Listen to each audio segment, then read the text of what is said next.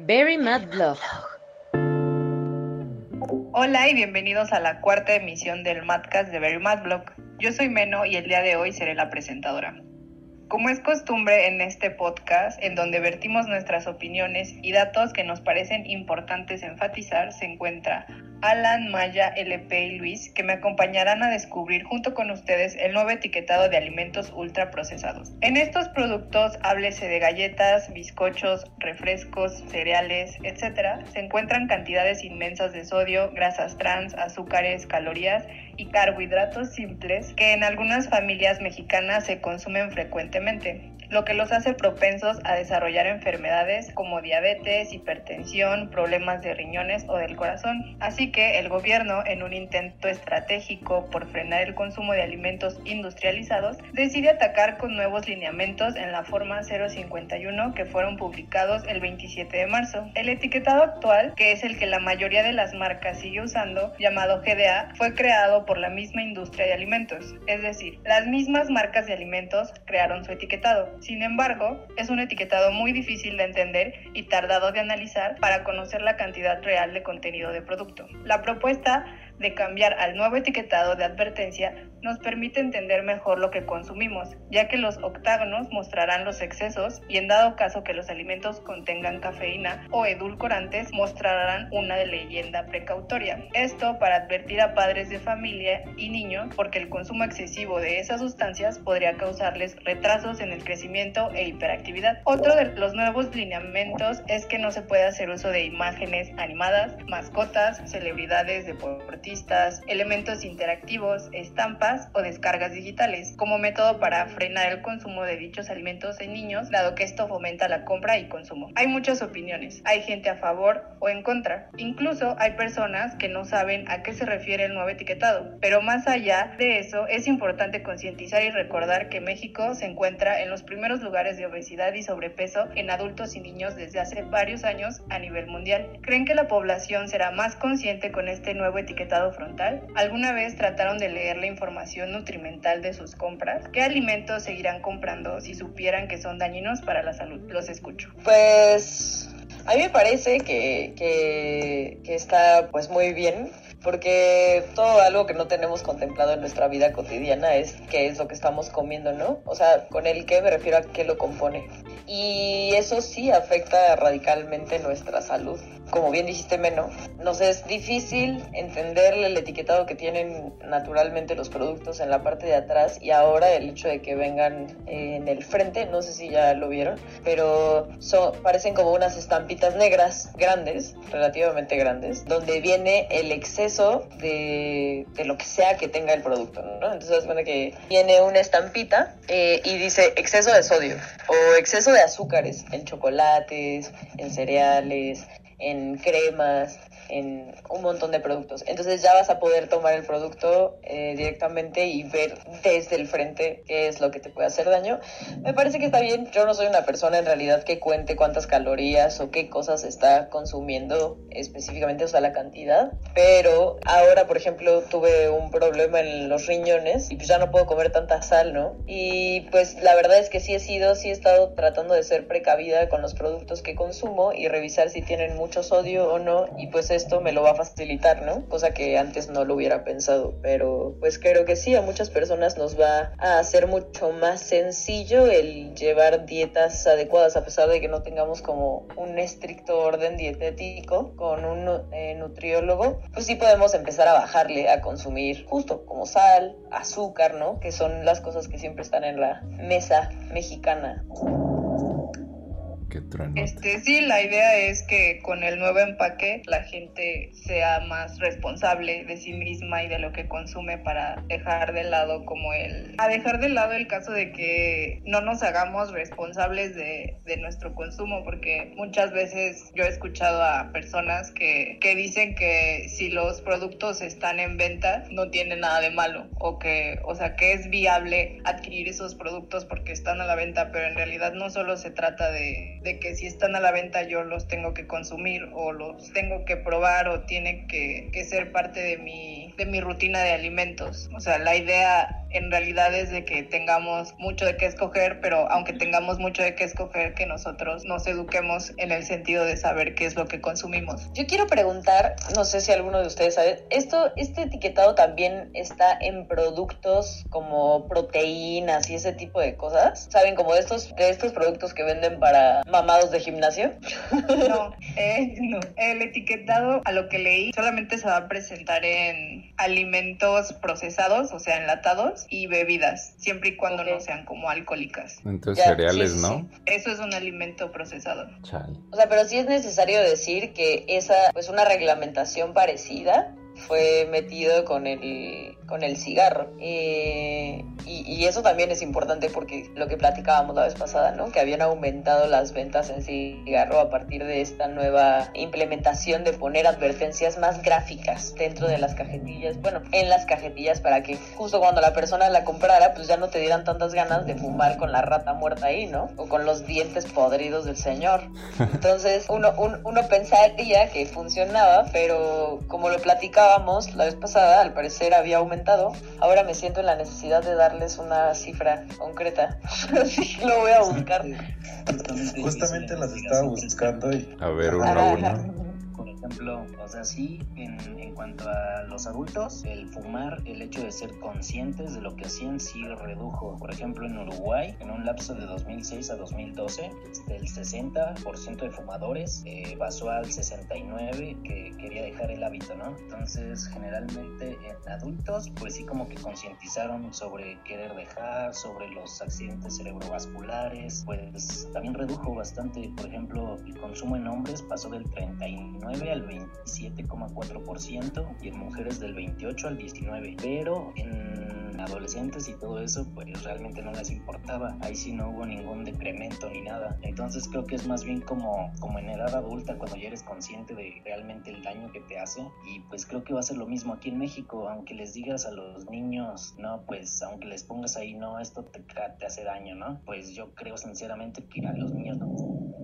pues les das dinero y se van a la escuela y tres papas, ¿no? Entonces realmente creo que es como esa distinción entre la, los, los niños y los adultos. Me, me, atrevo a decir también que ni, lo, ni siquiera los adultos, en esta excepción de la regla que pones, ni siquiera los adultos están completamente conscientes de qué chingados están comiendo, la verdad. Y justo lo pienso porque porque no estamos educados para saber exactamente los daños del exceso de cosas que vienen en los productos. O sea, yo no dimensioné jamás que el sodio, bueno, sí, sí lo había dimensionado, ¿no? Pero hasta ya, hasta cuando alguien me dijo como, güey, comes muchísima sal. Y yo dije, ay, güey, claro que no, no mames. Pues es que sí le falta un montón de sal. Y me decían, no, neta es mucha sal. Yo no dimensionaba como el daño que podía hacer la sal. Y por más que me decían, oye, ten cuidado, no comas porque tiene mucha sal, de esto no le eches porque tiene mucha sal, yo decía como de, ay, no pasa nada, mañana ya no como sal.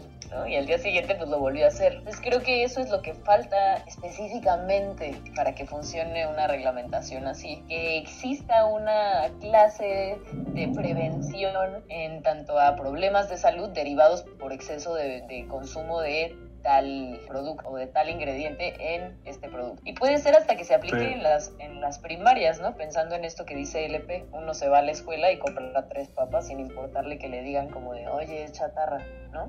¿Educación alimenticia? Sí, sí, sí, sí, sí, una clase así. Pues de hecho yo siento que sí es una muy buena medida, pero definitivamente debe ser con seguimiento. O sea, porque es como dicen, un niño no lo va a entender y si se lo dices seguramente le va a valer. Yo hubiera preferido mil veces tener educación alimenticia a educación física. Sí. sí, claro, donde solo nos ponían a dar vueltas, ¿no? Realmente, o a veces solo jugábamos así como, avíntale la pelota a, tu compañero y ya. Bulea a tu Yo compañero creo que también algo va a funcionar la, la, medida que dice Meno de que no vas a poder usar eh, mascotas ni nada de eso, porque yo, bueno, recuerdo que en épocas de primaria y secundaria nada más compraba chetos, no para comerme los chetos, sino para sacar el tazo de Pikachu o, o claro. el tazo de... Y pues evidentemente me, me, terminaba comiendo los chetos, pero yo creo que sí es una medida que, que, que está bien pensada y que si va a tener un seguimiento puede ser una de las medidas más buenas que ha tomado el gobierno mexicano para contrarrestar las comorbilidades asociadas al consumo de, de, de alimentos que tienen exceso de cosas que nos dañan. Pero está cabrón porque mientras, o sea, mientras los niños no se sientan atraídos a esos productos, la publicidad que saquen las marcas va a tener que ser más pensada. Entonces yo creo que pues sí puede funcionar para que deje de ser atractivo el producto para los morros, pero al final existen otras, otras teorías que engloban el hecho de captar la atención de las personas, ¿no? Como la teoría del color. Entonces, igual y no tienes a ningún personaje interesante, pero puedes captar la atención del receptor con colores, con frases, con jingles, con otras cosas. Y yo creo que sería, o sea, va, va a ser un excelente reto para el, pues para la publicidad. El chiste es limitar a las empresas, a limitar sus herramientas que tienen para que lleguen a los niños, ¿no? Sí, sí, o sea, Es un paso. Ajá, o sea, topo perfecto la- el el límite, ¿no? Que se les está poniendo. Pero mm, lo, que, lo que estoy pensando es, por más que el producto no tenga bonito, bonito, las empresas pueden seguir llamando la atención de los morros de otra forma, ¿no? Entonces no importa que ahí diga exceso de sodio, exceso de azúcar, te vas a morir mañana, ¿no? Ten cuidado. O sea, si los niños al final se aprenden la canción del producto o les gusta el sabor, pues van a decir como, ah, güey, pues sí, los chetos naranjas, ¿no? Ya no tienen al tigrecito ni nada, pero pues esas madres son las que me gustan. Pero no creen que suene como muy perfecto, como muy bueno para ser verdad. No creen que en un país como México vaya a haber como, como loopholes, como Sí, Como pues como pasó con el cigarro, ellos aplicaron una, un estilo de mercadotecnia para atacar a los niños y su futura cliente va ese niño de grande, entonces consumiera el cigarro to- más y todo el tiempo. Sí, o sea, yo creo que no, o sea, que, que las empresas van a encontrar alguna manera de pasarse la reglamentación por, por donde quieran. Exacto. Sí, pues solo tienen que repensar la publicidad y saber cómo el, el neuromarketing que manejan. Pues yo lo pienso como que está bien chido que se pongan las pilas y que intenten captar la atención de los consumidores de otra forma. A mí me parece muy bueno y me parece que también podría ser que el mercado de marketing y publicidad en México sería más interesante. Justo, sí. Lo haría más pensante. Sí, creo que también. ¿no? Sí, porque, bueno, no sé ustedes, pero por ejemplo, yo recuerdo mucho que una marca de leche sacó una bebida que según esto tenía proteína o que la leche era light y cosas así. Sacaron ahí a una celebridad que sale en una película y entonces pues la gente lo compraba y la gente se creyó que esa leche estaba bien, pero tú le preguntabas a un nutriólogo y te decía que no, Es súper pero la grasosa, gente, ajá, o la verdad es que nos dejamos llevar mucho por esa imagen o por alguien que seguimos y se me hace, desde mi punto de vista, un marketing muy simple. Pues un marketing mentiroso, ¿no? Porque te pinta a la persona saludable en la foto y pues realmente te están vendiendo algo que te va a hacer daño. Sí, Pero pues al final de cuentas sirve, ¿no? Y eso es como la, la finalidad del marketing. Eh, O sea, en general la, la, la finalidad de todas las personas es llegar a la banda y si tú estás comprando el producto, por más que te cague ver ahí que el güey es súper flaco y tú tienes unos kilitos de más, o sea, ya, ya lo lograron, ¿no? O sea, ellos ya ganaron, nada más con el simple hecho de que recuerdes que, que había en el comercial. Y eso es lo interesante, que al final, bueno, no es tan, o sea, es muy interesante, pero la neta es que es un- una forma muy fría de ver al mundo, ¿no? Sí, es justo solo una, un, un producto, que era también algo que platicábamos en lo del porno, es qué le estoy vendiendo a la gente o qué está viendo las personas dentro de mis publicidades para que compren el producto. Pero no es que, Pues que ven, es. no es que ven, es que sienten al ver lo que les, les anuncias, ¿no? Sí, Ah, sí, sí, sí, justo, justo. ¿Qué sienten al ver lo que les anuncias? O sea, ¿qué les estás transmitiendo para que ellos se sientan identificados con la necesidad o con el poder de adquirir ese producto? Eh, fíjense que en la facultad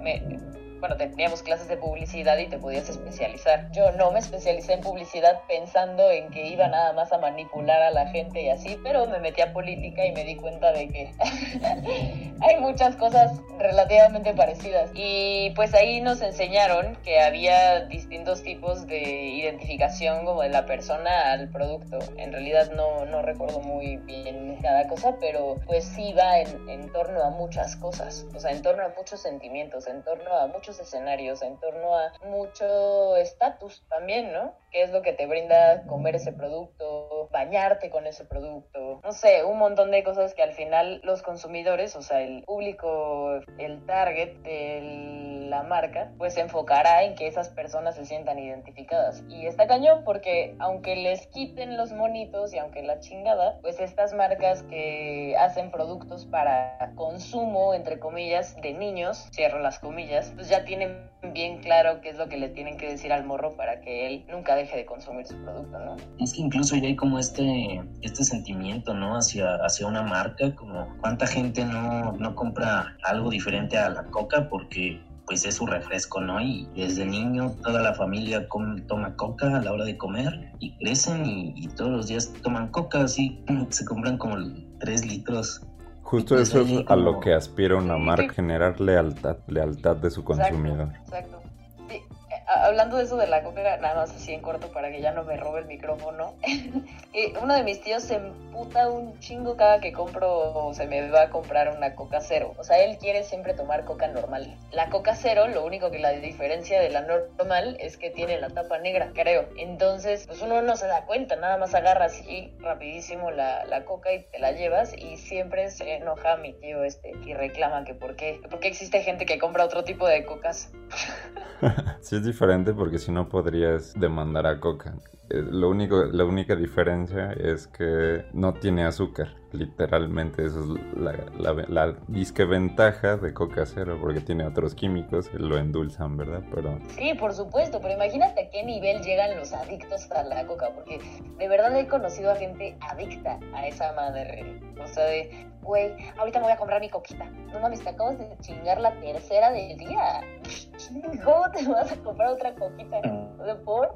O sea, es gente que de verdad ya lo toma como si fuera café, así. Y hasta saben la diferencia de sabores entre la de vidrio y la de plástico. El azúcar sí es una droga muy poderosa que, que, afecta, o sea, los estudios que alguna vez llegué a ver en algún lado, no sé, pues sí, o sea, comparan el azúcar con, con la cocaína, ¿no? Así como que, que, generan la misma adicción a nivel cerebral. Sí, sí, Sí, por y las hecho, endorfinas. La mayoría de las personas ni siquiera saben cuál es la porción que deberían de, de tomar o de ingerir de azúcares. Y fíjense que hay estudios que demuestran que el páncreas, el órgano que se encarga de procesar las azúcares, reacciona exactamente igual si te tomas una coca normal o una coca cero. No manches.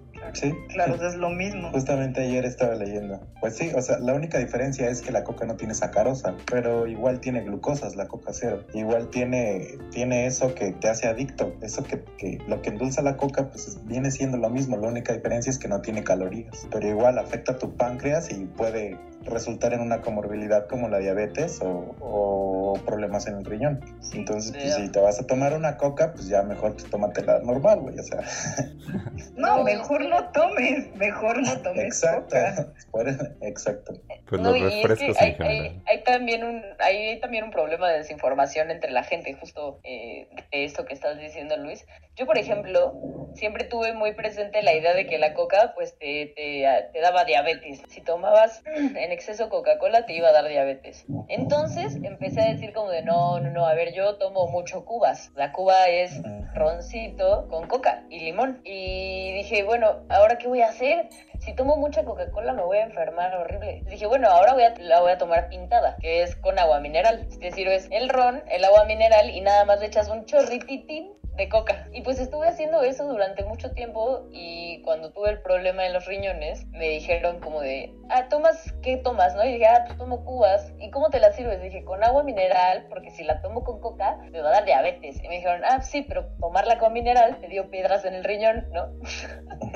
Entonces, eso también está bien porque dices como, bueno, hay gente que de pronto tiene ese pedo de que no sabe, ay, verga, se me fue el pedo, amigos. Pues sí, confiamos demasiado en las empresas.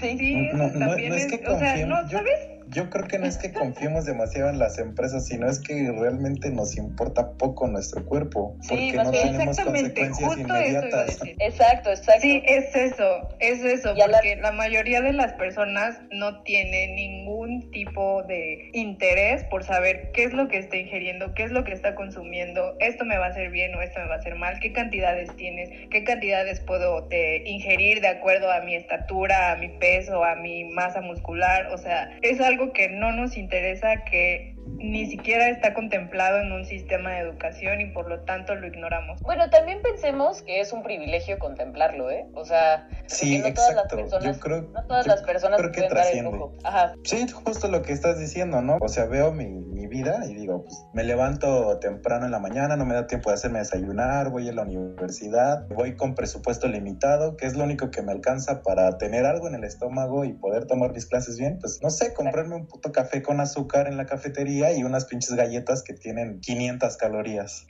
Y, y, es eso, ¿no? Yo, yo no tengo el dinero, no tengo los recursos, ni, ni el tiempo, ni el dinero como para hacerme una ensalada aquí en la casa y, o para estarte tomando el tiempo. El. Exacto, para estarte tomando el tiempo de estar viendo los productos y decir, mm, no, hoy ya comí 35 calorías de esto, ¿no? Entonces, no voy a comer esto. Es como de, güey, la neta, y creo, yo sí creo fervientemente que la salud y los servicios de salud son un privilegio, así. entonces imaginemos también, o sea, nosotros podemos tener de pronto dinero para comprarnos un café y unas galletas, sí, pero ¿qué sucede con la banda que no tiene o que tiene mucho menos y que nada más puede comprarse unas papas para desayunar, güey? Oye, pero a ver, ¿no, te has puesto a pensar? ¿no? te has puesto a pensar que también hay, no, no, hay una, una responsabilidad que no le corresponde al consumidor, que es los productos que están afuera, o sea, las opciones ah, que nos dan para consumir? O sea, estoy de acuerdo con lo que dices en que sí, claramente tener una buena dieta es un privilegio. El tener cierta información sí es un privilegio porque es costoso y no todos pueden tener esa posibilidad. Pero también hay una cuestión en la que no tenemos opciones saludables afuera, a buen precio. Es a lo que iba con las empresas, que confiamos demasiado en las empresas. Debería el gobierno forzar a las empresas a vender productos saludables y bonitos, no solo los que son baratos de hacer. Creo que es la, creo que es la facilidad ¿no? de, de conseguir estos productos porque no es lo mismo ir a la tienda y comprarte unas papas que, por ejemplo, los martes aquí en Walmart, pues es martes de frutas y verduras, ¿no? Algo así. Entonces, pues todas las frutas y verduras están como súper baratas y son los días que compramos frutas y verduras. Pero pues sí es mucho más relajo, ¿no? Ir a Walmart que, que me vaya aquí a la tiendita en la esquina. Y, y, creo que también estaría bien empezar a pensar en los, en los vendedores locales, ¿no? Fuera de los súper. O sea, fuera de pensar que hay miércoles de verdura o de fruta o tal, ¿por qué no pensar en el mercado? También son productos más, más orgánicos, o sea, no tienen tantos transgénicos como los que venden en Walmart y así. Eh, sí, o sea, hay, hay, por, por, supuesto que hay algunos que sí, y hay otros que hasta son híbridos y así, o sea, hay un montón de cosas. Pero te lo dan de, o sea, ayudas de diferente forma, ¿no? Y te, te llega el alimento, yo siento, que hasta un poquito más fresco y limpio y, ayudas a la banda también, o sea, no a las grandes empresas. No ayudar a las grandes empresas, pues haría que ellos dejaran de producir. Entonces podrías empezar a conseguir el producto de otras formas, más sanas, más limpias, más cerca, ¿no? Ahí no sé, ahí no sé, porque las grandes empresas también le compran al, rural, a la persona que vive en su rancho y de, es lo que iba a decir. salen del mismo es un lugar. distribuidor Exacto. produce. Sí, no, yo, yo sé que ellos no son los que producen, pero las, o sea, los campos que les producen son pagados con, químicos de ellos, con cosas que ellos exigen. O sea, cada producto que entra a estos supermercados, no importa cuál sea, debe de tener una reglamentación. Entonces debe de tener esto, debe haber sido tratado con esto porque se va a vender en este lugar. Aquí se va a exponer durante todo el día, toda la noche, durante tres días. Y si no se vende, tiene que seguir sobreviviendo porque los mercados, la fruta que venden, eh, esas mismas personas que están en el puesto y venden sus naranjas y sus meloncitos y así, ese mismo día se mueven a otro mercado y venden ahí. Y si no es ese día, al día siguiente se vuelven a poner en otro mercado y los venden ahí. O sea, es gente que de verdad tiene que sacar la fruta fresca en el momento. Si no, la mayoría se echa a perder. No sé si ustedes se acuerdan que por, no me acuerdo exactamente del año, pero me parece que era como entre Fox y Calderón, o con Fox, si no es que, bueno, espero no equivocarme.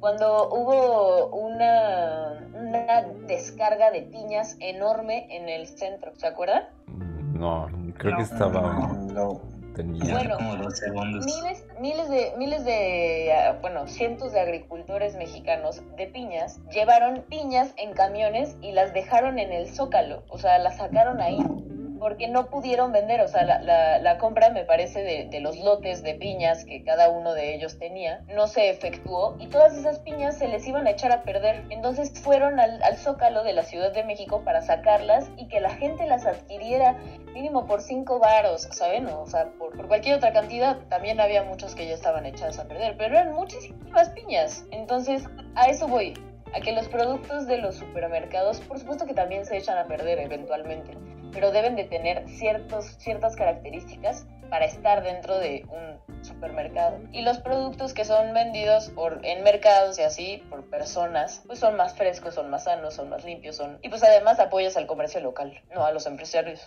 Ahí es donde no lo sé, mm, porque si estás diciendo que los productos de los super están regulados y los del mercado no, entonces quiere decir que si compras en un super comprarías cosas más sanas. Eso es lo que iba a decir, porque sí parece que me estás diciendo eso y a lo que yo conozco de Walmart en específico es que es de los supers que más piden cierta reglamentación para poder vender los productos. Sí, o, sea, mm. sí, eh, pero no estoy diciendo que sean más sanos, mm, pero bueno, Miren, yo, yo, les voy a decir algo. Una fruta en Walmart, en el mercado o en cualquier otra parte del mundo es transgénica. O sea, no, no puede no serlo, al menos que, que, tenga estándares orgánicos. No, no creo muy correcto el argumento de que en el mercado vas a encontrar productos más saludables que en cuestión de frutas y verduras, porque todas las frutas que se venden al por mayor están súper, hiper, mega procesadas de hace miles de años. Desde hace miles de años, o sea, todas, todas las frutas tienen un cierto grado de transgénico, nada más ese es el, el argumento, o sea, sí, sí estoy de acuerdo contigo en el que apoyas al consumo local y, y, apoyas la sociedad mexicana, en eso estoy totalmente de acuerdo y sí, todo, creo que todos deberíamos de comprar en el mercado, pero creo que también es un poco falaz decir que en el mercado o que en el súper vas a encontrar fruta y verdura más saludable, porque bueno, yo creo que biológicamente no, no es así. Ok, Perfecto. Entonces no habría diferencia. Yo, ignoraba ese, ese punto, pero me parece re bien que lo digas. Entonces no hay diferencia, es lo que dices. Cool. Sí, claro, tú, tú no sabes con qué pesticida regaron el mango del mercado que comiste ayer y mucho menos sabes y puede ser el mismo mango que estás comprando el melón que compraste en el Sam's Santier. Ah, repito, al menos que en el super pues sí venden cosas orgánicas que tienen sellos de calidad orgánicos y que pasan por un proceso pues muy establecido, pero aún así son frutas transgénicas, o sea, no no no existen las frutas orgánicas como tal. Y también es nada más ¿Tú tienes idea de por qué se le dice transgénico? Sí, transgénico es cualquier organismo que fue modificado genéticamente por el ser humano en selección artificial. Como los perros. O sea, todo. Sí, pues sí precisamente como los plátanos hace, no sé, hace siglos eran cosas horribles, ¿no? Llenas de semillas y pues Exacto. mediante la selección artificial tenemos los plátanos que tenemos hoy o las sandías o cualquier fruta. Exactamente. Pero pues también ya hay muchas modificaciones genéticas que también se utilizan para precisamente reducir los pesticidas, ¿no? Cosas así. Claro, sí, ya, ya son estudios moleculares, de hecho. Y también decir que es dañino está un poco errado. Tampoco puedes decir que son más benéficos porque no se tiene el conocimiento adecuado para decir que es dañino o no es dañino. Simplemente está modificado genéticamente. Lo cual suena raro, ¿no? suena raro, pero es, o sea, todo lo y también esto, eso, esto también pasa con los pollos, o sea, con los pollos y las vacas y los cerdos y así. Sí, claro. Todo, todo, lo que comemos, sí. Pero esos, o sea, lo que se le inyecta a los animales no puede ser dañino, no puede ser perjudicial para la salud humana. Sí, sí puede, sí puede. Claro que Pero no. sí. eh, Pero entonces, Pero obviamente Pero, a ver, si o tú sea- tienes un, un, un gallo en tu granja y tú le das este puras frutas y verduras, no sé con qué se alimenta un gallo, lo ignoro, y lo cuidas y no le inyectas cosas raras, pues evidentemente va a ser más sano que si vas y compras a uno del pollo feliz que lo traen de Estados Unidos y quién sabe con qué lo engordan. Eso de es- hormonas, ¿no? Exacto, también las hormonas, por ejemplo, la leche. Eso es lo que iba a decir. Toda la leche comercial está inundada de estrógenos. mm, Leche de vaca, sí. la OMS antes consideraba que la leche era un alimento saludable, pero después de los estudios que demostraron que estaban inundadas de estrógenos, dijo, no, ya no, la vamos a quitar de un alimento saludable. Y en cualquier parte del mundo le dan a la vaca estrógenos para que produzca más leche. Sí. Y también se supone que, o sea, por ejemplo, ahorita que estabas hablando de la leche, yo había leído que nada más era necesario como en cierta etapa de la vida, ¿no? O sea, como que, que ingirieras lácteos, no sé, cuando eras Sí, morrito, pues, pero eventualmente, eventualmente dejas de necesitar, pues ese lácteo te dé alguna vitamina, ¿no? Entonces nada más lo tomas ya como por, por gusto, ya no, ya no te hace un beneficio, porque de hecho hay Ahí muchas ya es personas... una que- costumbre. O sea, porque cuando has visto que un, a ver, un ejemplo muy cotidiano, cuando tus perritos, tus perritas tienen sus cachorros, cuando has visto que ese cachorro toma leche de gato cuando sigue creciendo? No, solamente toma la leche en, en cierta etapa y es de su mamá y es de su misma especie. O sea, en realidad tú solo deberías de tomar la leche de pecho de tu mamá cuando naces hasta que esa leche ya no esté en sus pechos y de ahí en fuera no tienes ninguna necesidad por estar tomando lácteos. No, hombre, según yo sí es necesario, menos. O sea, mínimo para que tu estómago cree resistencia a los lácteos que no son de tu mamá, ¿no? Sí, también es una cuestión de defensas, creo. Ajá, ajá. Pero, Del- o sea, por ejemplo, de- yo escuché que de repente decían que si tomabas leche entera, según te mejoraba tu, tu sistema inmunológico y no sé qué tanto.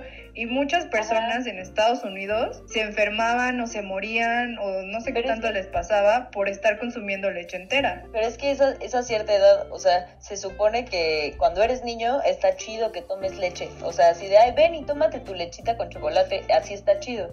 Y ya cuando empiezas a crecer, eventualmente hay, hay una edad en donde ya no te, o sea, ya no te aporta nada los lácteos más que grasas. Entonces, lo único que ya, ya haces es meterle al, a la grasa, ¿no? Cuando estás consumiendo leche entera principalmente. Entonces sucede esto que, que acabas de decir.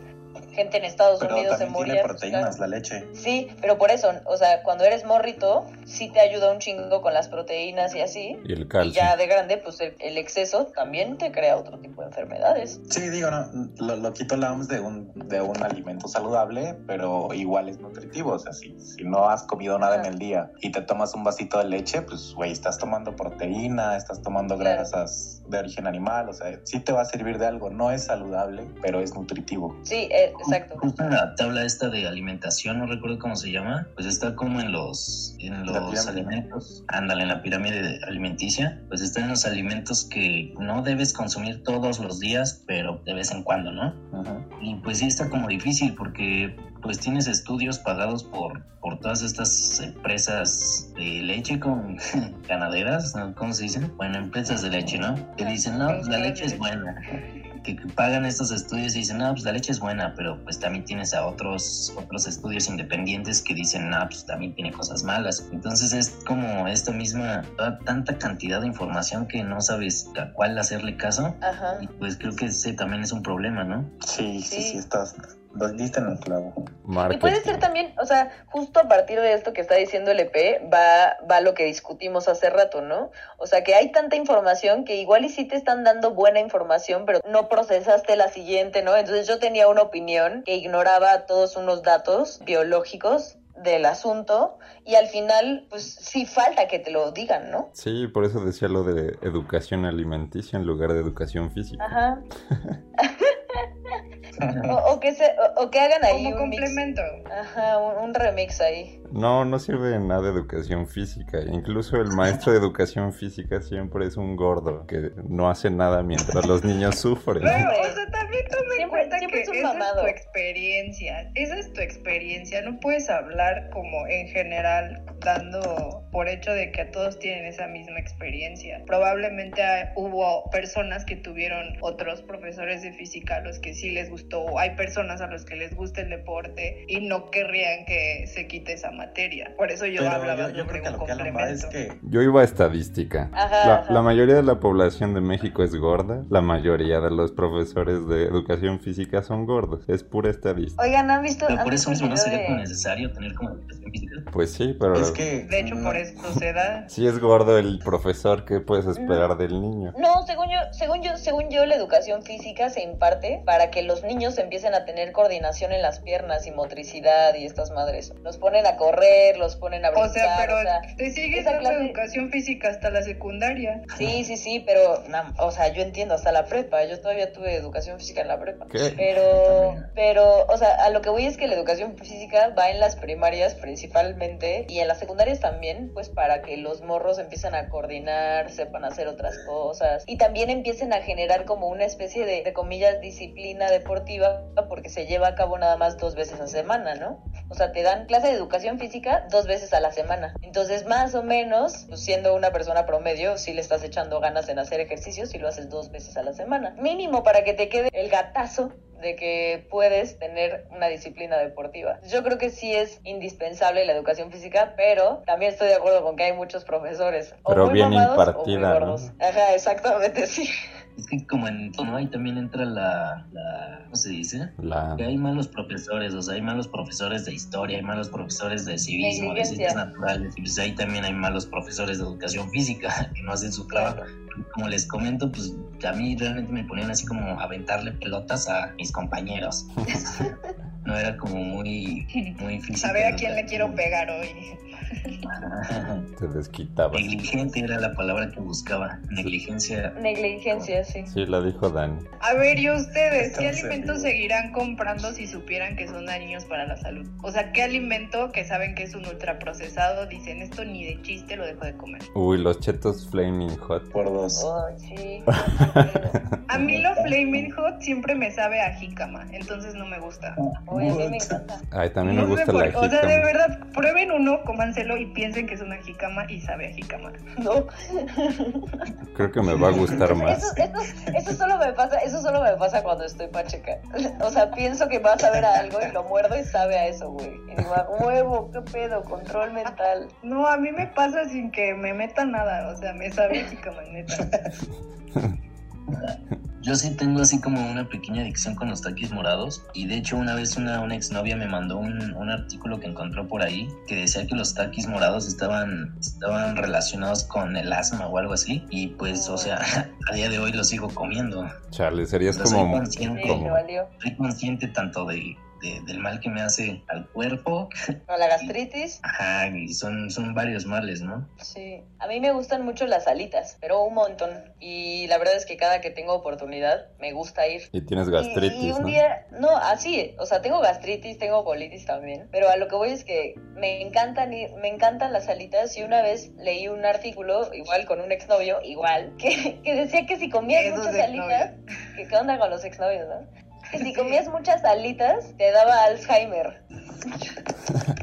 What? Oiga, pero ¿de dónde sacan sus referencias también los Ah, exnovios? espera, O sea, por algo son digo. exnovios también. Ajá, más bien, más bien, más bien. Ajá, exactamente. Por algo son exnovios. No, era, era, no era que el pollo te diera Alzheimer, sino como las salsas, cosas así. O sea, sí estaba muy marihuana la situación, pero lo leímos y sí dijimos como, güey, pues nos va a valer verga. Bueno, entonces ya llamábamos y era como, oye, ¿quieres Alzheimer? Y digo, va. Y ya jalábamos a las alitas. Entonces yo dudo que, que deje de consumir los productos. O sea, si de por sí ya sé que me va a dar Alzheimer, entre comillas, igual y ni siquiera es cierta la nota.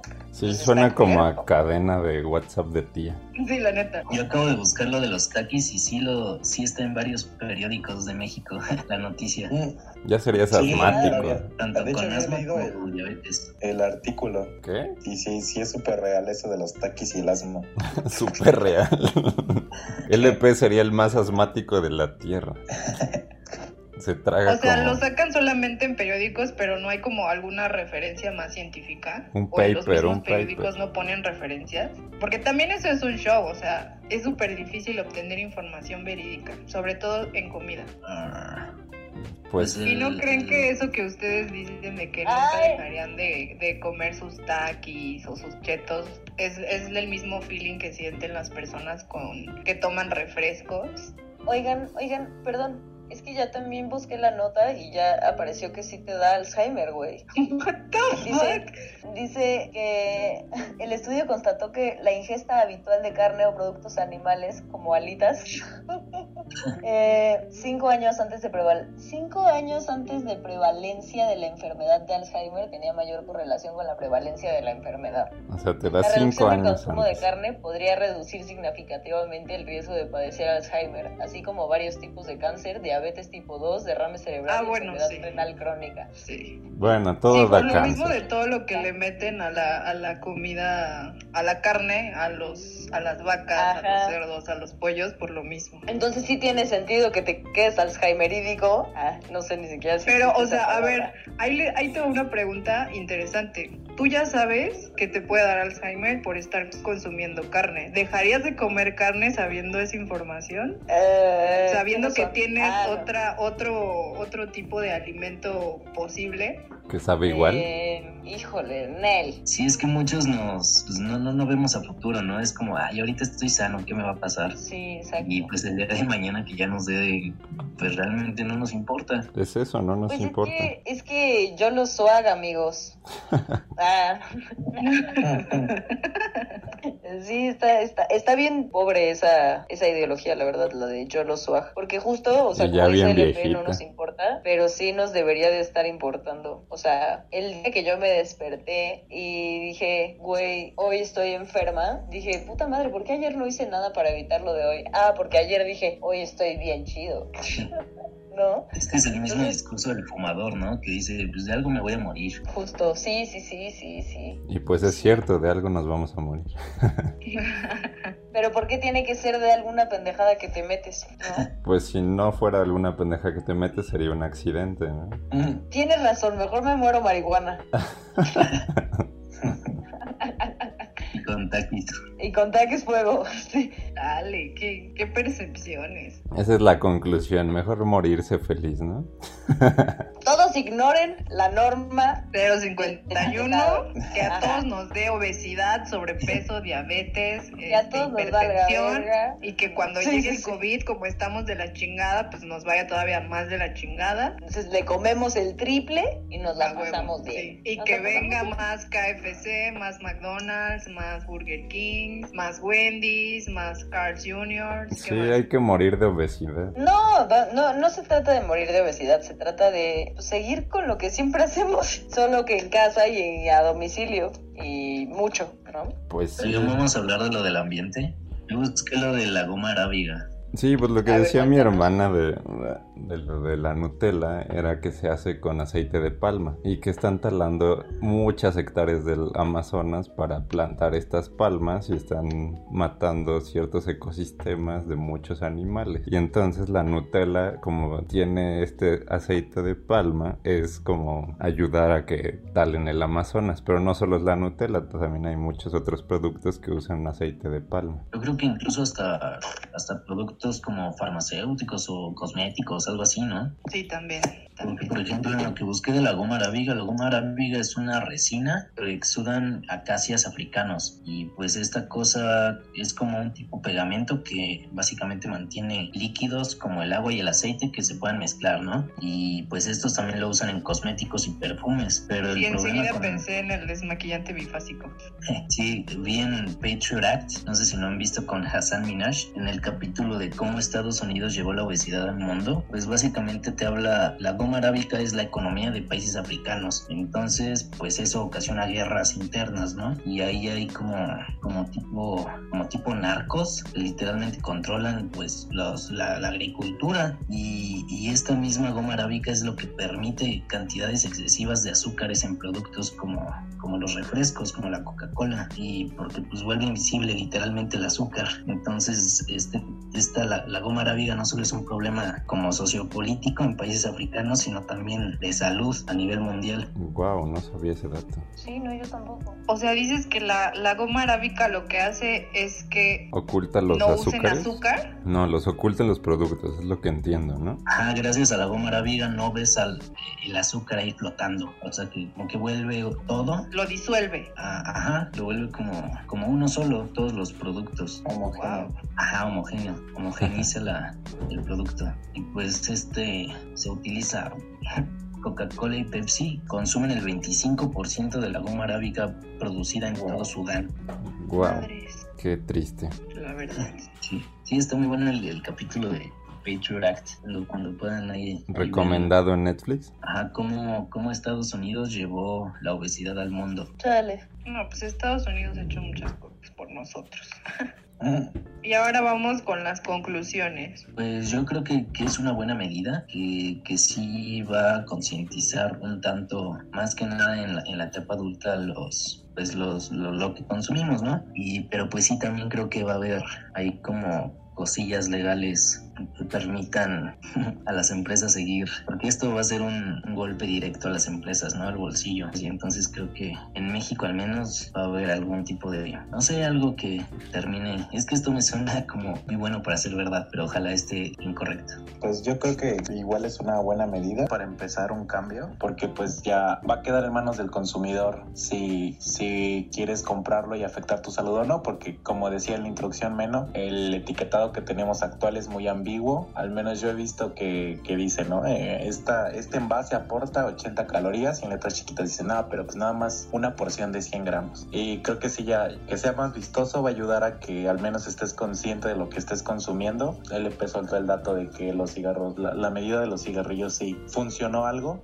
pero también creo que es una medida que tiene que tener seguimiento para que pueda llegar a hacer unos cambios realmente significativos y que nos puedan ayudar como un país, en un país que es número uno en comorbilidades asociadas al consumo de excesivo de calorías. Y pues eso sería todo. Yo estoy de acuerdo con sus conclusiones y creo que deberíamos agregar que las empresas también deberían responsabilizarse de no vender productos nocivos para la salud o que se aseguraran de venderlos en cantidades no nocivas. Yo creo que desde el punto de vista como de comunicación o de ciencias de la comunicación en el que estoy pensando, me interesaría mucho ver de qué forma le dan vuelta a la publicidad, como ya lo habíamos comentado. Eh, porque pues sin, o sea, a pesar de que no es el único recurso como que existe, pues sí era uno muy bueno, ¿no? Para llamar la atención de la compra de las personas o el acercarse a cualquier producto. Entonces creo que de ahí me interesa ver qué es lo que sucede. Y pues también creo que a pesar de que sea una buena medida, sí tiene algunos puntos débiles. Y pues esperemos que los mexicanos también la reciban chido y ellos sepan que es por,